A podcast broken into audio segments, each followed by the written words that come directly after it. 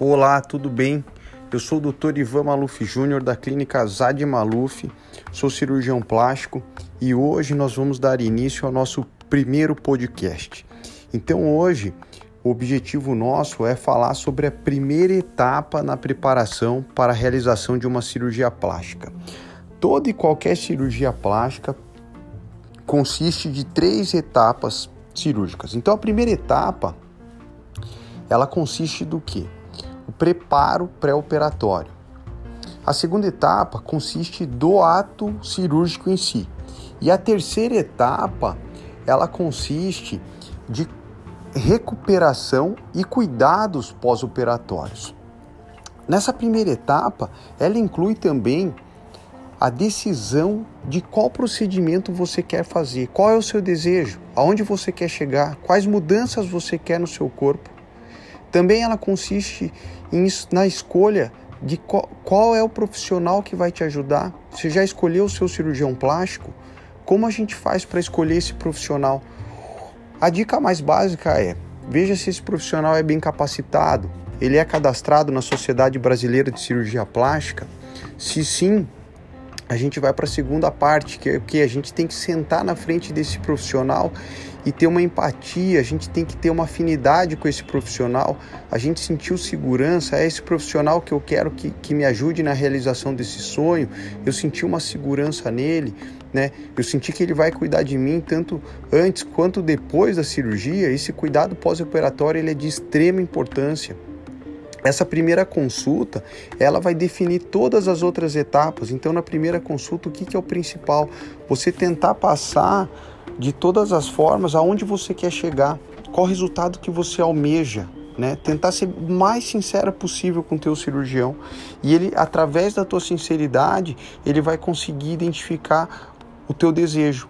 Inclusive, ele vai conseguir direcionar qual é a melhor técnica para alcançar o seu resultado.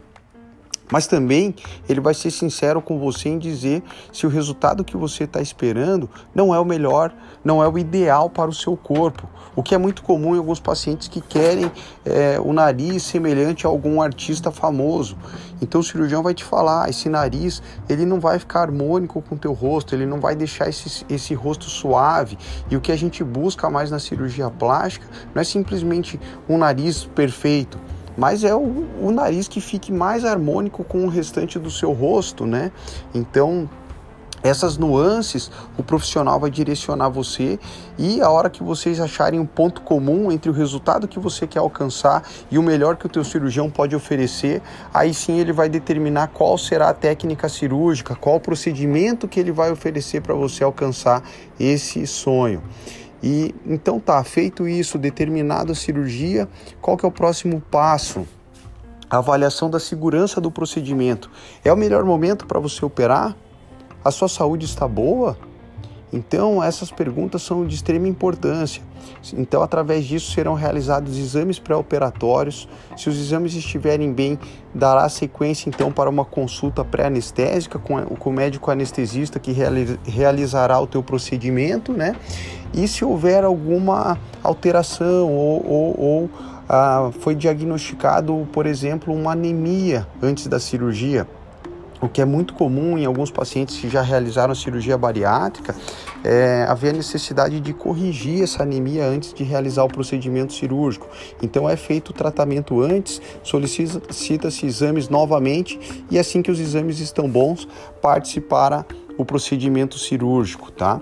Então, a etapa do preparo consiste de todos esses processos. Então, os exames estão bons, o anestesista liberou para a cirurgia, Agora, o que a gente deve fazer? Né? Agendar a data da cirurgia e organizar a nossa vida para a cirurgia. Não pode simplesmente ir lá operar. Então é preciso cuidar da vida pessoal, organizar a família. Quem tem filhos pequenos tem que ver quem vai ajudar a cuidar dos filhos pequenos. Essa parte tem que estar tá muito bem organizada, até tarefas de casa, como que vai organizar, como que elas vão ser realizadas, né? É, cuidados com curativo, quem vai ajudar nos primeiros dias, se é uma cirurgia um pouquinho maior, quem pode te auxiliar a realizar esses curativos.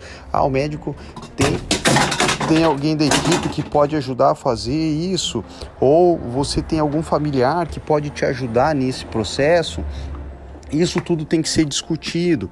Outro aspecto de extrema importância é a vida profissional. Tem que organizar bem o trabalho. Imagine um dia depois da sua, sua cirurgia, a equipe do trabalho precisa de você.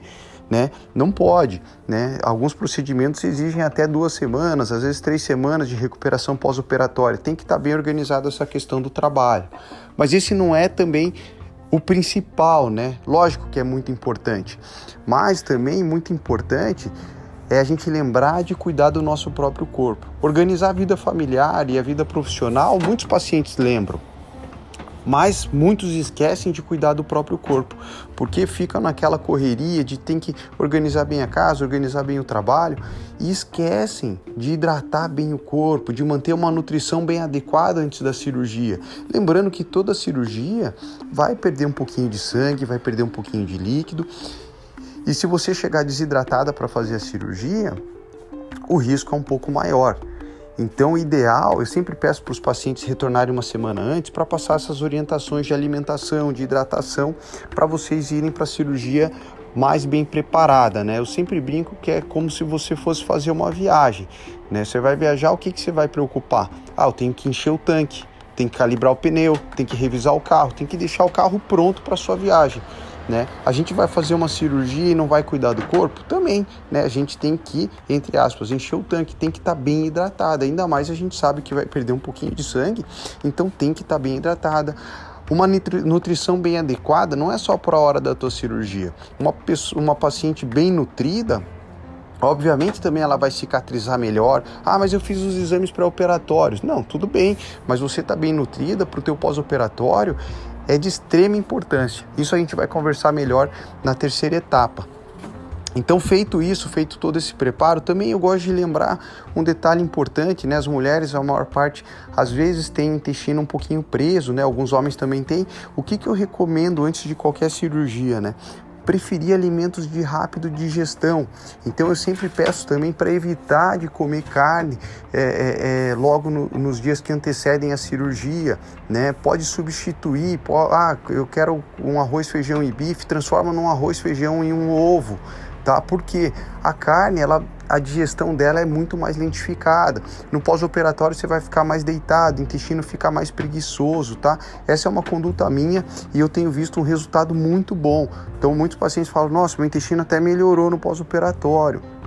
Ótimo. Depois, se você quiser retomar a tua rotina alimentar, é, é, daí fica a seu critério, mas são algumas recomendações que, na minha experiência, eu tenho visto um resultado muito interessante, tá? A gente faz esse acompanhamento com vocês, é, a gente tem nutricionista na equipe, tem, também tem equipe de fisioterapeuta que vão acompanhar vocês na terceira etapa do processo. Chegou o dia da cirurgia, que, que eu tenho que fazer? Lembrar do tempo de jejum. Se o anestesista recomendou para você 8 horas de jejum, tem que cumprir bem certinho. Ah, posso mascar um chiclete? Não pode. E essa parte tem que seguir rigorosamente. A gente já teve diversos pacientes que pensam, ah, não, só vou mascar um chiclete. Não pode. O, o chiclete ele vai estimular o teu estômago a produzir é, é, secreção. Então, às vezes, para uma anestesia geral, o anestesista não vai realizar, então vai ter que esperar mais um tempo. Então, tem que lembrar disso, tá? Tem que seguir rigorosamente. Você está indo para um dia muito importante. Tudo tem que estar tá bem certinho, tá? O que, que eu levo para o hospital? Principalmente material de higiene pessoal e uma roupa bem confortável. Feito tudo isso, conversou bem com o teu cirurgião, tirou todas as dúvidas e ele esclareceu para você o procedimento que vai ser realizado, você está confiante, está segura, então você pode ter certeza que se a primeira etapa foi cumprida dessa forma, a chance de ter sucesso na segunda etapa é extremamente grande, porque a segunda etapa vai ser realizado apenas o que foi planejado na primeira etapa, tá? A segunda etapa ela é interdependente da, da primeira etapa. Se você fez ela bem feito, a segunda etapa ela tem uma enorme chance de ter sucesso. Então eu vou agradecer vocês pela atenção e no próximo podcast a gente vai falar sobre a segunda etapa, que é a realização do teu procedimento, e a terceira etapa, que são os cuidados pós-operatórios. Muito obrigado pela atenção de vocês. Um grande abraço a todos. A Clínica Zad Maluf agradece.